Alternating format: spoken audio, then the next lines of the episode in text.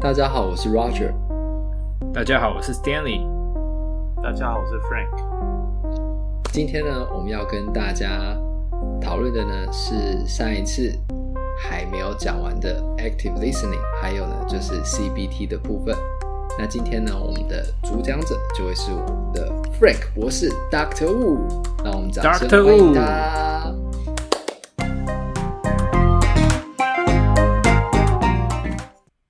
Dr. Wu 美妆没有赞助播出，所以所以它是真的是一个美妆、啊，真的啊，而且很久了。啊、好，那这一次的话，就主要是跟大家分享 CBT。那其实我也应该这样讲啦，其实我觉得很多 PT 应该都或多或少，你其实都已经有在使用 CBT，只是你不知道你已经是正在使用 CBT，、嗯、像是小。你在做小儿的物理治疗的时候，有些小朋友有些行为问题，或者有些行为他出不来，那你或许哦，你会就会鼓励他，或者是用各各种正增强物这些方式，那这些方式其实都是 CBT 里面的东西，嗯、所以你已经或多或少应该都有在使用 CBT，只是你不知道，你不知道你已经在用它而已。那这一次一样，就是出发点一样是上次讲那一篇 RCT 的 paper。那上次 Roger 也有讲到说，CBT 是比较呃在心理治疗啊、呃、这方面里面实证最多的一个一个治疗方式。那为什么它实证的最多呢？这个后面背背后隐含的几个含义啊，第一个，它可复制性高，因为你要做跨中心的这种 RCT 嘛，对不对？那代表很多人要都要做一模一样的治疗方式，没错。那代表说，这些人在经过 training 之后，甚至我更早前我们在谈讨论 low back pain 的那个 CPG 的时候，我就有讲澳洲其实也做了一个由物理治疗师执行 CBT 的效果，一个 RCT，诶，效果也是不错的，所以它是一个可复制性高的一个治疗方式。那而且它有操作性定义，所以这这件事情其实很重要，因为很多治疗、很多心理治疗的治疗方式，它很难有一个操作性定义。它当它没有个很明确的定义的时候，我们在做研究就很难去复制它。所以当它可以可以被复制，然后有明确定义的时候呢，它就会比较容易被复制，被来做研究。那当它被做研究，我们要看 outcome。那 outcome 里面，它也 outcome 也设计了蛮多量表出来，都跟 CBT 有关。所以这也是导致后来它是在心理治疗里面非常。流行也算是蛮主流的一个治疗方式。那我这次准备这个内容的话，其实我稍微讲一下我大概看了哪些资料。首先有一个中文的资料，假设我会觉得各你假设是医疗相关的人员的话，我都还蛮推荐可以听听看一个 podcast。然后他是一个精神科医师、身心科医师，叫陈玄成，他的 podcast 叫西心事务所。他前面的十集。全部都在讲 CBT，他就这么厉害，这么猛，对啊，因为中文的，然后他帮大家 summarize 出来非常精要的部分，所以我觉得从这个地方，你只要稍微有点医学 background 去听，我都觉得会受用无穷啦。然后另外一个是演讲，在 YouTube 上就有了，David Williams，呃，David Williams，他是一个 Michigan 呃大学的一个教授，他是一个 psychiatrist。那它上面有他的演讲也蛮精简单扼要，算精要的一个小时而已啊，就一个演讲在 YouTube 上，大家也可以去听听看，我觉得也是蛮好的。那另外一部分我也参考了一本课本，然后这本课本它就叫 Cognitive Behavior Therapy Core Principles for Practice。那它的编者呢是也是美国的 psychology psychologist。叫 William O'Donohue，哦，他的 last name 我真的不知道怎么念。Who's that？这样没关系。Anyway，就是反正就这样子，所以我就主要是参考这些，然后稍微统整一下。那 CBT 的话，我们先我们先看名字，Cognitive Behavioral Therapy，所以它其实结合两个治疗方式，一个叫 Cognitive Therapy，一个是 Behavioral Therapy。Cognitive Cognitive Therapy 就比较专注在说要去。我们上一集也讲说，他有一些错误的认知，autopilot 或 auto，就是他会很容易陷入一个负面情绪、一个思考的回圈。没错。那这些思考的模式，这些 pattern 就是主主要使用 cognitive therapy，那 behavioral therapy 就是行为疗法。那行为疗法，我举个大家应该都听过的一个实验，那个跑就是大家应该有听过狗狗，然后听到铃铛，然后流口水的这个反射，这个制约的这个实验，大家应该有听过。但不知道，我稍微快速讲一下，狗狗遇到了食物会流口水。好，那这时候呢，假设你现在食物跟食物跟铃铛同时出现，就亮亮亮，然后食物出现，狗狗也会流口水，因为狗狗有看到了那个食物。那这段时间把它弄，其实很多宠物的 training 都是这样 training，用制约的方式。那这样子反复反复一直出现一段时间之后，之后呢，我只要摇铃铛，我不用拿出食物，狗狗也会流口水。好，啊，这个实验其实是所有行为疗法的基石啊，嗯、包括后来我都觉得这件事情也可很很适合拿来解释疼痛。为什么呢？我们疼痛多少？好，今天我闪到腰。好，它的确是有 event 闪到腰，跟我的组织当时或许真的有受伤，然后疼痛。但是当你进入 chronic pain 的时候，你组织已经愈合了，都已经 healing，没有受伤的一个状态。但是为什么 patient 还会觉得痛？因为就是跟那个铃铛跟那个食物一样的意思。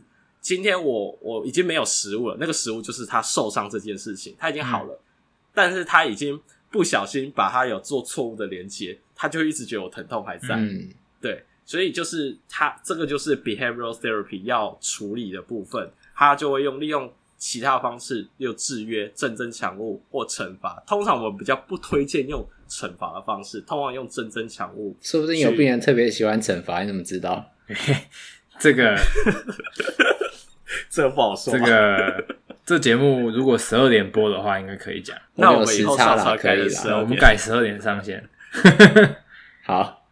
哎、欸，我上传时间大家应该都知道是下午五点，是不是？有可能早上八点，有可能下午五点，看心情。对，反正就是你的通勤时间。哦，但不一定，反正就是礼拜五啊，基本上是礼拜五的某个时刻。OK，那所以呃，认知行为疗法呢，原则上它就是结合了这两个治疗方式。嗯、因为那我有需要讲它起源，我一直觉得这起源的故事也是蛮有趣的。你说说看、啊，原则上它就是。以前的精呃，以前的心理治疗就是走精神分析，精神分析就是弗洛伊德那一块的东西啦。嗯、什么你做了什么梦，然后怎样怎样怎样，然后呃，不知道大家晓得什么什么口腔期什么什么期，嗯、其实这些都比较偏向类似精神分析这一块。不是说他没效，只是说，诶、欸，他们就是做一段时间之后，发明的人呐、啊，他们做一段时间发现，诶、欸，好像没有那么的，有些状况没那么有效。嗯、那他们后来发现，他们有些问题行为其实是跟他情绪有关联性，嗯，所以他们就会去思考说，那我们是不是要改变他的认知，他对某些事情的看法，然后去进而影响情绪，最后就会影响到他的他的呃行为，嗯，对，所以认知行为疗法有很重要三个 component，一个是发生的事件，一个事件，然后。一个是他的信念，对这件事情的看法，他的想法，他的他的感觉是什么？然后最后他最后导致出来的行为，那我们就简称为它叫做一个 A B C model，对不对？嗯、外国人很爱用各种 A B C D E F，呃，是真的有 A B C D E F 啦。A 的意思是说 activating event，一个诱发出他这个情绪或这个行为的某个事件。嗯，B belief 就是他的信念，他对这件事情的看法、想法。C 的话就 consequence，就是他最后做出了什么行为、什么反应，或最后他会做出什么样的呃反射的一些动作之类的。那我们就称为它是一个 ABC model。那其实这呃 ABC model 其实这些这个其实很好使用在我们的个案身上，因为有时候假设今天这一个病人他有 psychosocial 的问题，那有的时候，例如说他有，有的时候他例如说疼痛，有他疼痛，假设是工作的时候，当然工作可能他姿势不好，这个或者是他用错误的方式，人人体工学不好，这当然是原因。嗯、但有时候他压力太大，他会发现好像每次我腰痛都是我上司在骂我的时候，或者上司在质疑我的时候。对，我只举个例子。那他的 activate 怎么用 ABC model？全就是请病人自己回去要做。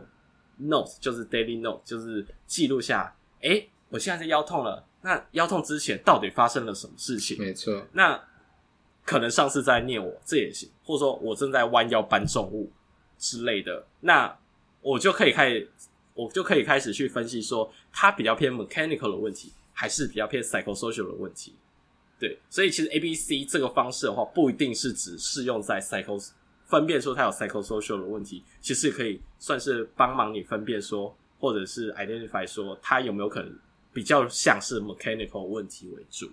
Roger，你因为像我觉得这个部分的话，有时候病人他其实自己不知道，他可能会把它归类在他的 event，他会把它归类在比较大的，就是说我在公司的时候，我就会腰痛，对不对？嗯。那他可能不会知道说真正 trigger 的 point 是因为他被丧失嘛，或者是说他可能有要否认掉这一方面的情绪在。那所以有时候可能我们也要帮病人去 tease out 说，你真的不是因为你弯腰你才痛，因为你在我这边弯腰都不会痛，你不会说你到那边弯腰就会痛啊。那你要不要再想想，是不是还有其他事情发生？对，没错，因为这就让我想到，对对对，你要特别去。帮他去，你自己也去测试，然后呢，嗯、再同时帮他找出真正的原因。因为像我之前可能有讲过，有一个病人，他就是呢，平常他都，他就是不会，他来我们这边是因为他本来是要看那个头晕嘛，嗯、晕眩这样，嗯、对。然后我们就帮他测一测，发现嗯，好像跟 vestibular 没有什么关系啊。可是他说他就还是会晕，嗯、然后呢会不平衡。嗯、后来最后聊天的结果是呢。他说：“只要他先生跟他讲话的时候，他就头晕；他看电视的时候，他的头就不晕。”对，但那这也是可能到我们第五次、第二次看他在跟他聊天的时候，他不经意讲出来，嗯、然后我们才发现说：“哦，原来他其实还有这个因素是涵盖在他晕眩里面。嗯”嗯嗯，会是这个样子。对，Frank，你继续吧。嗯，我觉得你刚刚 Roger 这个举例其实就非常好。我们不有时候真的也没办法第一次就 identify 出来，通常要四五次。做到后面就觉得 奇怪，这是 mechanical 或者我们可以做都做了，为什么他还会头晕？嗯、那这时候就是把一些其他可能性全部去除掉之后，我们就有办法比较有办法找得出来这种藏在里面的这些 factor 啦。没错。那对对对，那认知行为疗法其实是一个叫 Doctor Beck，就 B E C K，他他他发明的。但说实在话，他是有点参考，我不要讲他抄袭啊，参考一下前人的智慧。叫做 Doctor Ellis，他他那时候他发展了另外一个很像的疗法，叫做呃 Rational Emotive Therapy，好像翻理情疗法。Anyway，他一样有用 A B C 这个概念去做。那他跟认知行为疗法很不一样的地方是，大家记不记得上一集有讲到说，就是 Active Listening 其实是一个平行的，就是治疗师 Therapist 跟那个病人。之间，它是一个对等的一个的一个地位，嗯、而不是一个以上对下。嗯、对，那那个时候原本的理情疗法呢，他他在告诉病人一些错误的执念、错误的一些概念的时候，他其实有点像是依靠治疗师本人的魅力或他的权威去说服病人，让病人信任你。但其实就是一个以上对下的方式。那后来就是 Doctor Beck 就是觉得。嗯，这好像听起来怪怪的。他就觉得这样好像效果没有很好，因为他很吃治疗师本人的魅力。他讲的是类似、啊、类似一些，你知道外面很多那种演讲的那种什么正能量、什么心灵鸡汤类型那种演讲的，他有很有个人魅力。那他讲出来的话，大家都会信。那这种状况，那就可能 可能这个疗法就 OK，但不是每个人都有那么有个人魅力。所以那时候他就发展出了他的认知行为疗法，还是就是偏向用一个很重要的点，他是用问问题的方式，就是你心里知道、嗯、哦，这个其实是一个 autopilot，就是 automatic thoughts 自动化思考，他进入了是自动化思考，因为这件事情，他就很容易产生不对的想法或概念，嗯、对，例如说我今天他曾经搬东西腰痛，弯腰腰痛，所以他就会有个执念，觉得我不可以搬东西，我不可以弯腰。这个就是一个，其实它就是一个 autopilot 的。那你就去听听听，那你听到这个就是他的 autopilot，那你就要想办法去解决他自己的执念，但不是你直接跟他讲说哦，你不可以怎样。其实你讲不可以、应该、一定，嗯、其实你在加出他另外额外的 autopilot、auto automatic thoughts、嗯、自动化思考。所以这是有时候是讲话的方式。嗯，所以第一个语气可以委婉一点。或第二个你要问的，嗯，那例如说他，例如说刚刚举又又有个例子来讲哈，他就说他弯腰或者他，但其实你怎么检查或当场请他弯腰，或者是坐着他也都不会痛，他就是要搬东西的动作才会痛。那这个时候你可以请，例如说这是举例，只弯一点点的，或我记得之前 Roger 讲看镜子，哎、嗯，我怎么会弯那么少？嗯、各种方式让他自己去发现自己有这个错误的概念或执念，这样他才比较有机会自我的去解除跟破除。嗯、那我我也是认为这样子的方式是病人自己知道，而不是被别人告知。对，因为其实像呃，你如果是病人自己发现的话，他会是一个好像就是说，呃，这是我自己发现到的。那有时候他会记得的比较深。对、嗯。那如果是别人发现到的，有时候他甚至可能会产生一些排斥的心理。嗯，所以有时候真的是你要去了解这个病人之后，然后才会决定你要用什么样的方式去点开它，这样子。嗯嗯，对，嗯嗯，没错。那所以原则上我们在处理这种自动，那我们就第一个，它有这种自动化这种 automatic thoughts，它有什么特色？它这有讲出几个特色啊？它就是全有全无，非黑起来一定是怎么样？哦，我一定是怎样怎样怎样。他讲讲话是一定怎样？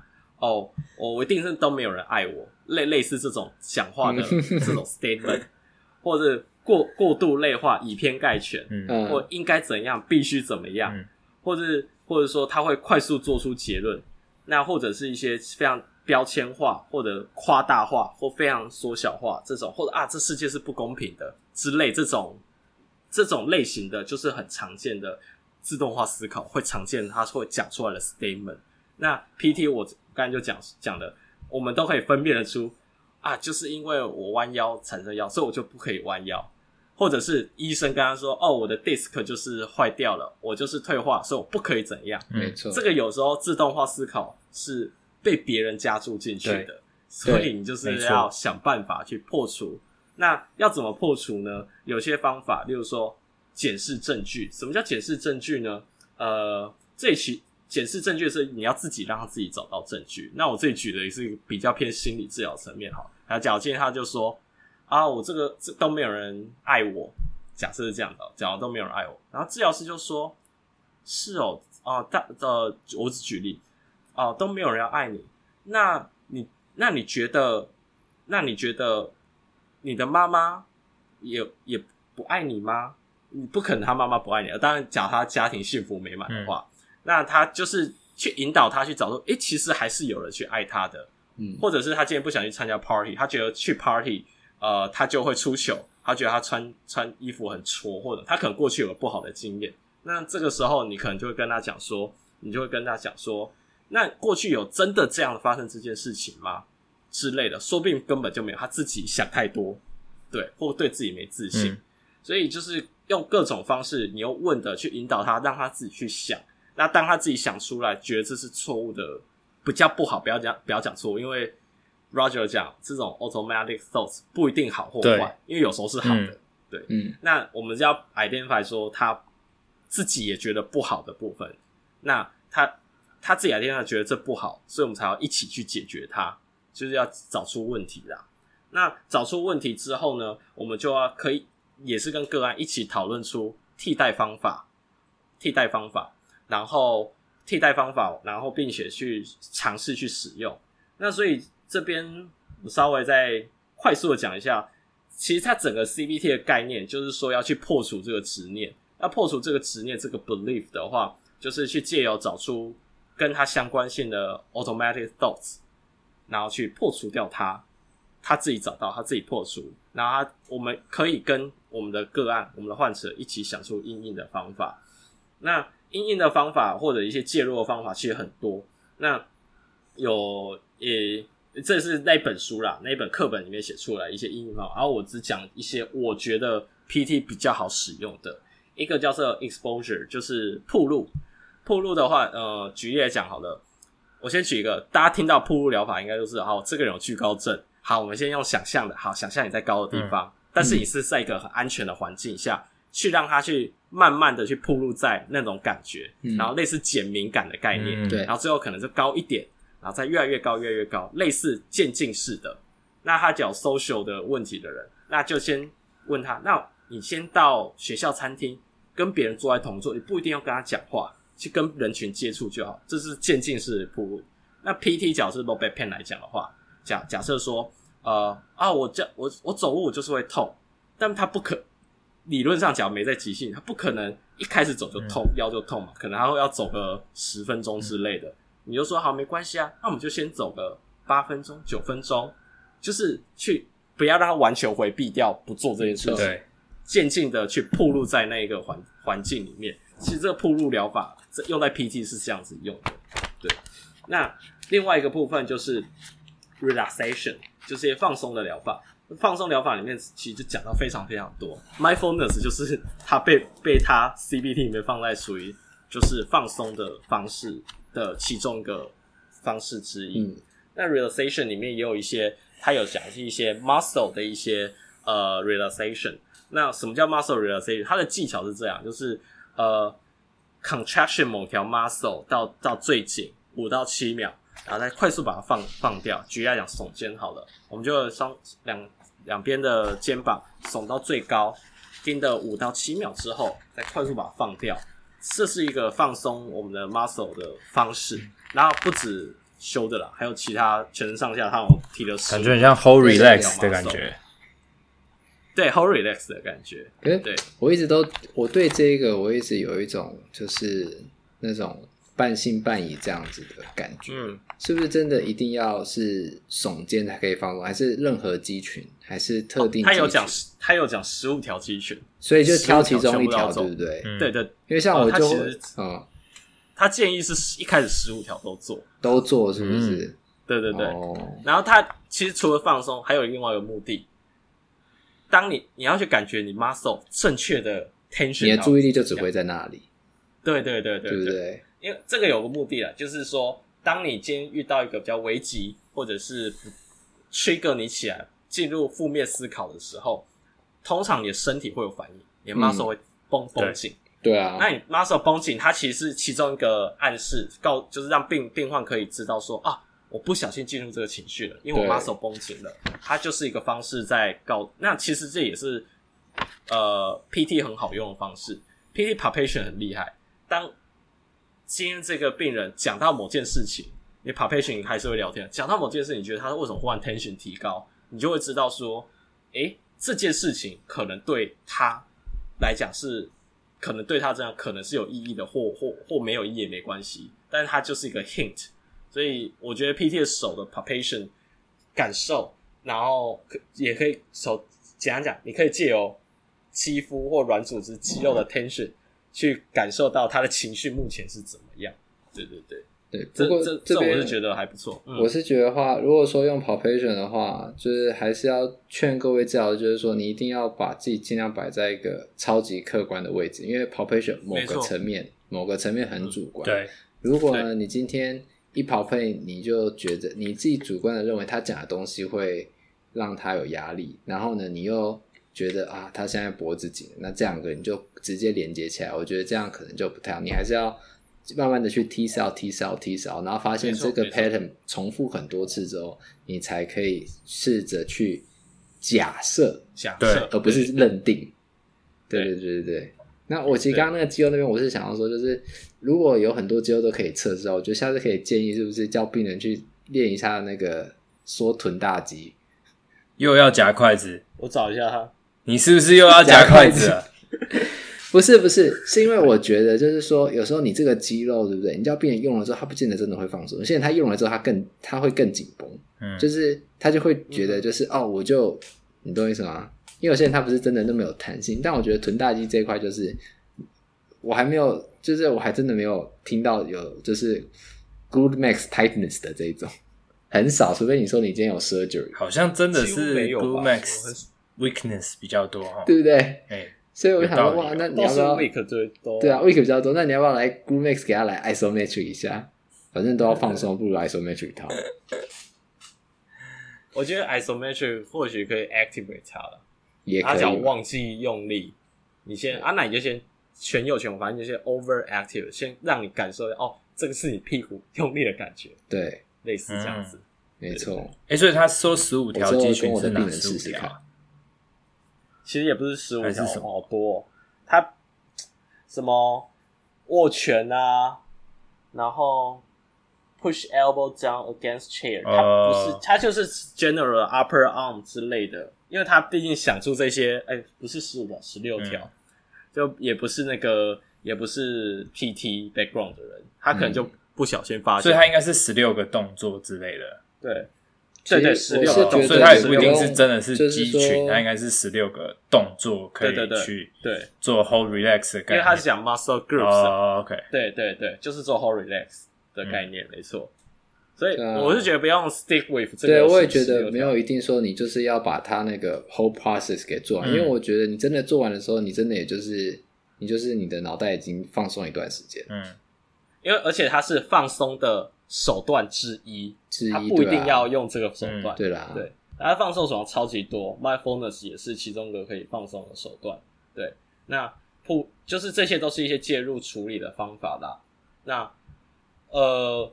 另外一部分的话，我一直在，所以回回归到 CBT，CBT 我觉得整整体我自己看下来最最重要的感，我自己的感觉就是说，你就是要破除它那个，没错，ABC 这个 ABC，你要先来找出到底是什么东西 trigger 他有这个想法的，然后 B 跟 C，嗯，然后去让他自己发现，然后所谓自己发现，用问句的方式，用询用问的方式 guiding 他，我们叫呃，他其实有个特点名叫。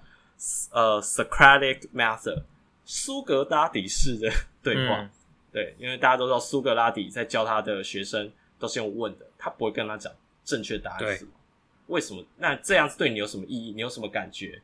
那你你这样做的目的是什么？就是用引导式的，然后让他自己去想，他想想想，诶，他发现好像不太合理，那他就会自己去破除掉那个执念，所以这就 Socratic method。对，大家可以去看看，我觉得这也是一个蛮不错的一个方法。嗯、对，那我接下来稍微多讲一点 chronic pain 这这一段，这一段就是在讲那个 David Williams，他他那边就是 Michigan University 还是 University of Michigan？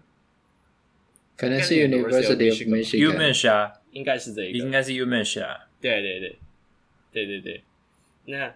他他这里就就是他的网络上的的一些呃演讲，我觉得有些还不错啦。那他在讲说要如何去去除掉这种不好的一些执念的一些方法。那刚刚其实我们有讲到睡眠，睡眠的这个部分其实是一个还蛮好 and identify 说他到底有没有心理层面问题。我也还蛮常会问别人，哎，你睡得好不好？嗯、因为他只要睡得不好的话。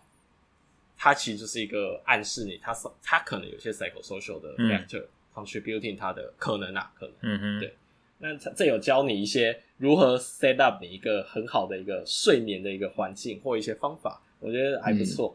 啊、嗯，就第一个，请你固定你的呃睡觉时间跟起床的，刚才差点要讲上床跟下床时间，上床下床时间也是对的，也是对的，对啦。对啊，就睡觉时间跟起床时间，嗯、对。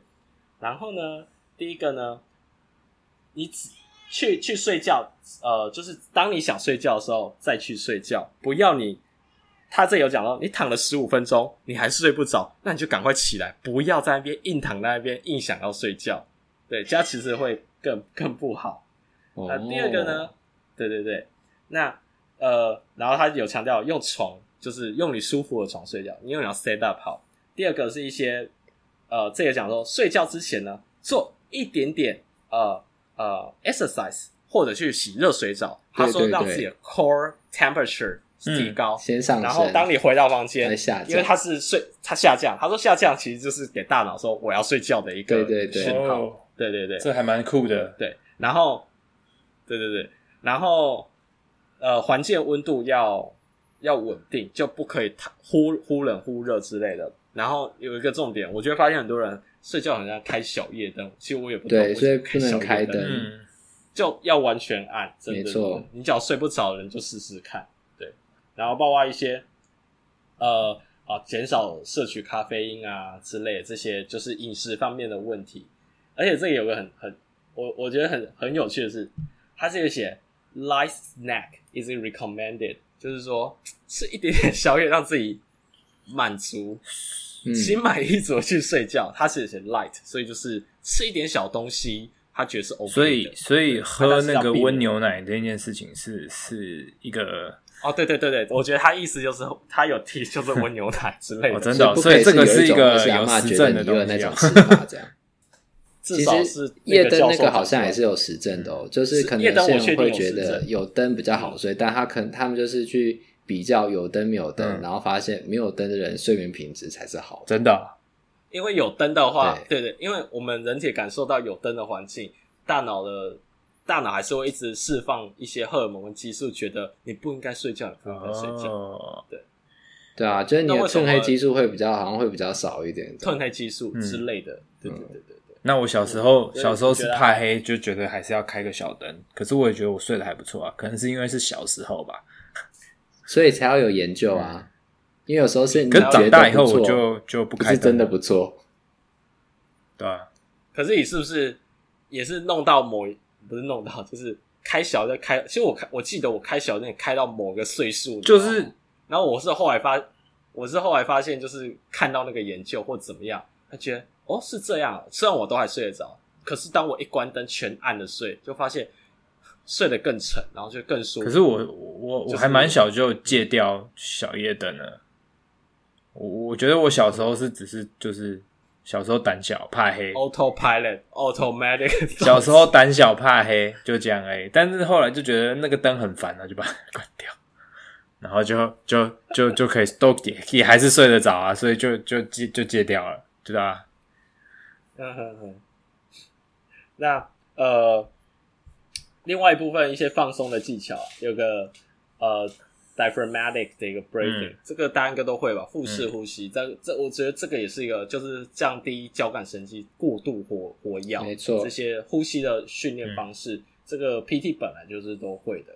对，那我稍微讲一下，我们回到刚刚我们讲的那一篇 RC，就比 CBT 跟 Mindfulness-based 的 stress reduction，他我不知道 Roger 有没有去找他那那篇研究更之前的，他有发表一个呃 trial，就是他 protocol 里面他是怎么做的。他其实那时候在前面的某篇文章，他就发发表出来，他每次 session 大概是怎么做的。哎、欸，我试着要找哎、欸，但是我没看到。我点进去之后，哎、欸，好像没有看到 protocol。这是为什么我才说、嗯、哦，那是系列文章，嗯、我只看到那个系列而已。嗯啊，然后就哦对，然后我去找了系列文章里面前面太棒了，对对对。那呃，那我今天讲 CBT 啦，CBT 它一开始就是说啊、呃，去解释 C，就跟病人解释一些 CBT 的一些基础啊，rationale，pan neuro neurobiology，就解释疼痛这件事情之类的。然后接下来呢，还有一些，接下来第一次就教一些放松技巧了。就是 relaxation 啊，一些腹式呼吸啊，等等等等等。然后第一次就开始要做 goal setting，就是说，好，我们目标是要怎么样？对，我们目要 identify 特定的事件跟目标，然后才有办法在家里练习之类的。那第二次来的话，也是还是着重在 goal setting，因为第一次主要是放松跟解释疼痛等等这这方面给他对的一些认知。那第二次来的话，就会比较着重在一些 goal setting，然后一些。呃，你要怎么去安排你的安排你的 event，然后或者疼痛发生的时候你要怎么办？就类似在讨论这些事情，然后也开这一次他就开始教那我刚才讲那些 muscle 嗯 re 呃 relaxation，就是什么 whole relax 那个方法。第二次他就教了，这个大家参考看看啦，就参考看他是怎么去用 CBT 用在一些都在 pain 的病人。然后第三个的话，就开始要讲到一些不对的一些。thought 想法执、嗯、念就开始要 identify 了。那在这之前，我在猜他应该都是有请他写 note，就是去写说他什么状况下会痛，痛之前你在想什么，那时候发生什么事情，然后痛的当下你在想什么，或你在正在做什么事情，痛之后你又有什么想法，这些都要全部写下来，越清楚越好。那他可能会写好几个，四五六个也也也没差，那就带过来跟治疗师一起讨论，觉得哪个是对你最重要的，或治疗师有时候他只要可有办法判断出来的话，那也可以协助他一起判断说这几个里面哪个是我们可以优先解决。嗯，因为呃 CBT 的话是先解决这种呃表面上看看到这些事情，先破除这些执念，因为这执念的背后，它其实有个理论啊，为什么？为为为什么我就是不敢弯腰？哦，因为我的，因为医生跟我说我的腰就是退化，我的 disc 就坏掉，blah blah blah。那那为什么医生跟你讲的这些话，你会有这样的想法？一定要继续追问下去。理论上你要继续追问下去，因为他后背后可能最原始最原始，他就是觉得哦，我就是一个软弱的人，随便我就是随便讲，嗯、他就觉得他自己是很懦弱的人，很软弱的人，嗯，对。那这个是这个就这种类型的执念或想法，这它称为叫基模 schema。嗯嗯。那这是远程目标啦。那这可能，假如他真的有这样子 contribute 进来，你就应就一定还是要转借给一些啊、呃、心理智商、心理治疗方面去帮忙去解决这些问题。只是我跟就是说 CBT，我觉得 PT 在使用的时候，我们就先初步的先帮他解决表。表现上，先做我们还可以做的这样，嗯、对对对，没错没错没错，对。那这个程序在 CBT 里面也是对的，它、嗯、就会先解决冰山上面我们看得到的，再慢慢挖，慢慢 dig 进去、嗯、，dig 进去，说更深层的，它的造成他这种不正确的想法到底是什么？没错。那所以到第四，他这个 session 到第四、第五次就会开始要去 challenge 你的 automatic thoughts。那 challenge 的方法就是我刚才讲了，自我解释证据，就是说用问答的方式让他自己发现，或者用暴露疗法。诶、欸，我们先做一点点，我们看看怎么样。没错。然后他发现，他觉得哎、欸，好像还好诶，还行。因为其实我们 PT 都知道，他有没有真的受伤，其实是看得出来、检查出来的。他脚你确定根现在根本就没有受伤，那他其实理论上还是应该是可以达到这样子的 capacity，他有这个 ability。那你就是慢慢的、慢慢的让他去恢复到他的日常应该要有的功能。那另外一部分的话，在在找这些 automatic thoughts 的时候，刚我记得上一集 Roger 讲到说，哦，我做完瑜伽之后，我去走走路觉得很好，好，这个就或者按完摩之后去走走路很好。那走路很好这些，他只要讲出来，这是他的 automatic thoughts，这是好的，我们要 keep 住。嗯，所以我就说好，很好，那我们我们就继续走。那你脚觉得走路很好，那我就慢慢再增加，对，类似这个样子，循序渐进。这是我觉得 PT 在用 CBT 是要这样子用，没错，这样子大家就才不会觉得很虚无缥缈或怎么样。嗯、那像睡眠啊、睡觉，刚刚我讲了一些例子，什么洗个热水澡再睡觉啊，等等等等等，这些大家可以拿去做参考。因为睡眠的话，他只要睡不好，他很多 outcome 其实都没有很好。对，大家目前有任何问题？嗯，我就觉得说像，呃，可能对于我们来讲，一听到病人他说哦，我觉得走路不错，我们的第一个反到现在这个时候的第一个反射已经是马上要去鼓励啊，你你就去多走路。那我觉得，如果今天我是刚毕业的治疗师的话，我可能就会觉得说，哦，你好也只是能走路而已哦，好像不太够诶，然后就不会有那种冲动想要去鼓励病人走路这样。好像是诶，所以我觉得会希望，对啊，在听到了就是这次的呃 Podcast 之后，可能就有这一个概念在脑子里面，以后就会愿意做这个事情，这样。嗯，对，没错。那所以我觉得是说，呃，慢慢的开始去涉猎一些呃，可能心理相关的，就是不是说完纯心理啊，就是像我们这样心理，然后但是跟临床相关的东西之后，慢慢就会比较敏感一点，会知道说在什么时候。那你可能只需要多讲几句话，那对病人其实就是很有帮助的东西，这样。嗯，没错。好，那 CBT 这边的话，嗯，原则上大概是这个样子。但是我在找 CBT 的时候，诶、欸，可以讲 CFT 了，就是大家可能还是觉得说，呃，PT 用这个好像用的这些，我刚才讲这些都是 component component 技巧。它不一定要全部一起用。其实我刚刚觉得我有一个问题，对你说，就可以让你接到你要讲的那个 CFT，就是其实你刚刚讲了这么多 CBT 啊，我听完了之后，如果我是一个治疗师，嗯、或者说正在听 Podcast 的各位，嗯、我其实会有一个疑惑点，说我们到底要怎么去用它？因为我们举了很多的例子，然后其实就像你刚刚讲，很多都是 component component component，就是一块一块的，那我们要怎么把它拼起来？然后真正真正真正真正的拿去呃临床上使用，这会是我觉得我我觉得我们可以再再继续往这个方向去讨论。那我觉得你接下来要讲的那个 CFT 应该是可以解决这个问题。嗯，呃，原本 CFT 可能呃，我先讲，诶，Stanley 是是那篇有我看完了，我看完了，对，OK。好，那可能就是帮忙多做点补充，因为那篇我算是比较没有整个很认真的把它看完了，因为我都主要是开始看 CBT，但是我还在归纳一次 CBT 的重点。我觉得 CBT 的重点就是那个 ABC 啦，你要去找出它的引发的这个事件，嗯、然后他的信念到底是什么，然后他到底这个信念造成他怎样行为上，我们所谓行为上就是他，例如说他不敢弯腰，嗯、类似这样子的行为上的问题。那找出来之后，接下来就是用各种方式，例如说让他自己知道，让他自己知道说这是不对的。那用铺路疗法，或者是说一些放松的方式，嗯、呃，各种放松方法，mindfulness meditation，、嗯、或者是各种方式都 OK，对没错。我对不起，我刚才后来闪过一个点，其实这个上一集好像应该要讲。Mindfulness，好像 Netflix 上面有个有个纪录片，大家可以去看看，还还不错，错。因为它是科，还是那个节对。它里面有讲一些科学知识，就是那个解析、嗯、解析很多科学知识的那个那个纪录片嘛。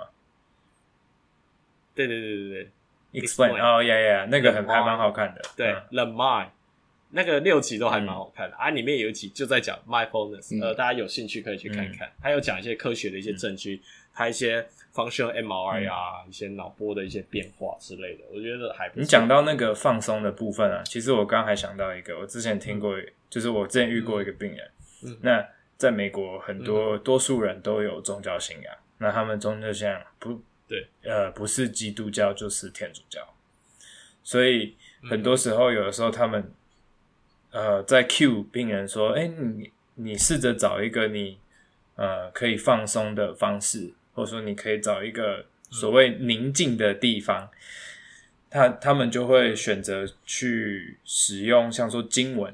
很多就是会可能某一个嗯基督教的经书里面的某一段话，那那段话是可以让他的心里感觉到有力量跟有嗯一感到宁静的一个部分。那所以很多时候有的时候他们会去寻求宗教的协助，我觉得这个其实也是一个嗯呃一个不错的方法，就是说对于假如他有的话，当然是就是说病人有所谓的信仰的话。那像说以佛教来说，那他也可以说佛教里面的一些经，或者说佛教一些里面的一些教义，那他去呃去去引用它，然后来支持他的心理。我觉得这就是某种心灵层面上的放松啊。那像说，没错，我那时候的病人是说他，他当他有像他呃 anxiety 或者说他 panic attack 的时候，就是他开始很焦虑、很焦虑、很焦虑的时候，然后我的我的临床老师就。cue 他说：“你记不记得你之前的那一篇那一段话？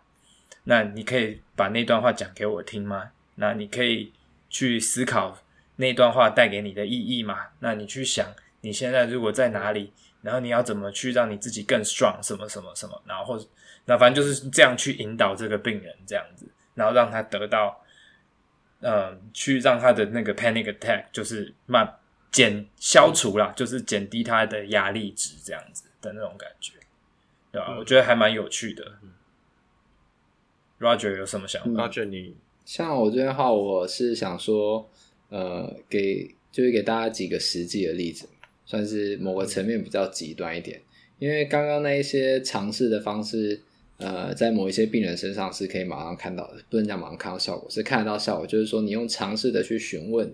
然后在自然互动的过程中，你帮他找到答案。但是呢，有两种极端，一种是你怎么问他都找不出答案的，这是一种。但是其实你知道他的答案在哪，这时候你就可以协助他，要么直接跟他讲答案，Okay, 嗯、要么呢就是用甚至没那么开放的问题来问他。没错，没错，没错。那所以比如说。对，所以比如说像是呃，我有一个病人，他是帕金森氏症的这样轻轻度的这样。那那时候呢，不是现在，不是现在，绝对维护病人隐私。对，反正一个帕金森氏症的病人，然后呢，他可能他的想法就是，我现在觉得走路不稳，我走路我就会跌倒，那我不要走路，因为我不想跌倒嘛，对不对？那如果呢，你直接问他讲说，你为什么觉得你平衡不好呢？那他可能讲不出什么原因。那可是你还是要走路啊，不是就应该多走一点嘛？那他可能就进入回圈说，可是我就是平衡不好啊，那我就不能走路。虽然这时候有时候你可能可以变成是接引导他说，那你现在走路给我看，那他就会走了。对，那你可能这时候就进入到一个就是你要去协助他带到他去走路，并不是真的会跌倒。你可能要给他这样子一个因果关系的连接，所以你是主动在帮他建立一个好的因果关系。那你可能就会跟他讲说，对，你就可以一直在跟他说，其实你刚刚走进来的时候，我看你走的也蛮好的啊，确实是有一点不稳，但是你还是安全的到这里来了，嗯，对不对？那可能想一想，也是啦。可是呢，他准备要进入下一个回圈的时候。你就可能就会说，对啊，那你看，那我们现在的你可能在他还没进入回圈之前，你就先已经打断他，然后同时再重新帮他建立那因果关系。那可能这时候你就会知道说，帮他训练完平衡之后，你在他平衡训练前几次，你可能会点出他在哪些地方，比如说，哎，你现在你现在身体晃到这，晃到这，然后呢，在下一次之后，你还记不记得上一次你会晃那么多，这次你只会这个样子。所以像这种的，就是你要帮他建立因果关系，你要。某个层面算是给他百分之八十的答案，然后呢，给他百分之二十让他自己肯定。嗯，所以这种就是那种自我非常弱势的人，嗯，然后你要比较强势。嗯，对。那还有另外一种极端呢是，你是真的改变不了他的。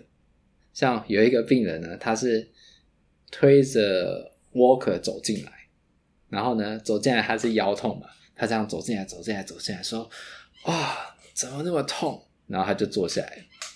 他一坐下来之后，我们就说：“你可不可以站起来给我看？”他说：“不行，我痛到没办法站起来。”我想：“那你刚刚怎么走进来呢？对不对？”他说：“我痛到没办法站起来，我站的好痛。”然后呢，我们就说：“哎，可是你刚刚这样走过来啊？”他说：“我就是因为我走过来才痛的。”这样，嗯，好啊，那你走过来才痛，那所以你现在在我前，那我们让你休息一下，好好休息一下。那你再站起来好不好？他还是说我站起来不能痛。还我说我还是站起来还是很痛，我就不能站起来。那这时候你可能就是要问他说：“哎，你为什么觉得你站起来就会痛？你们刚刚走过来的时候呢，你就不会痛？”这样，那他可能就说：“那是因为我……”然后就进入那回旋。那有时候你想要打断他呢，你还是打断不了。那这时候你就要知道你自己的极限在哪里。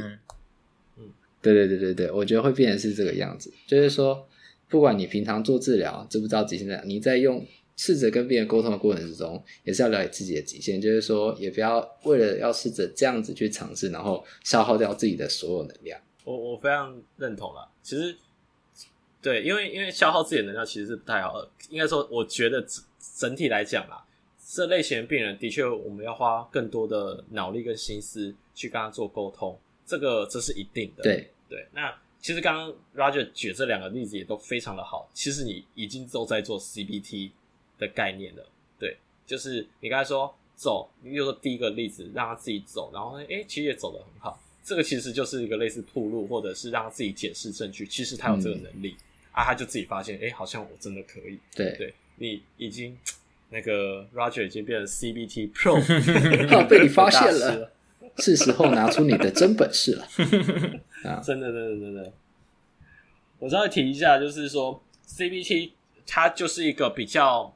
算速，它是它被心理治疗界是里面被认为是比较速效，就是说真的可以马上改善他行为问题或者一些呃呃情绪上有问比较容易有问题的一个方式。那它的它的那个它，但是它有个缺点啊，它的缺点就是它的缺点就是说它没办法做长期的改善。就是我刚才这最后讲说，它可能最最深层最深层还有一个问题在那边。所以有个精神科，我一样听到他的精神科医师说，医身心科医师是说，身呃 CBT 概念就是那边水管堵住了，我就看哪里堵住，就主要就是针对问题去解决问题。但是其他比较长期的，长期或者是其他学派的心理治疗的话，就会像是把整整套水管系统全部换掉，全部换新的。但是它你就是要花比较久的时间。对，那所以我觉得以 PT 来讲，我们就先学会以 CBT 的概念去处理我们的病人，先解决他的问题，然后适时的转介给啊、呃、心理卫生、身心专业方面的医师、治疗师哦，所谓是心理治疗师这些人，然后去协助我们。嗯，然后默默就已经五十分钟了，没办法，太在意病人了，很希望病人能够接受到非常好的治疗。好的治疗，没错。下一集我们会继续分享关于 Cognitive Function Therapy (CFT) 文献的内容及 Active Listening 的小技巧哦。如果喜欢我们的 Podcast，欢迎到 Apple Podcast、Google Podcast、Spotify 及 YouTube 上订阅，也可以到 Facebook 和 Instagram 上追踪突破物理治疗。我们是突破 PT，我们下次见。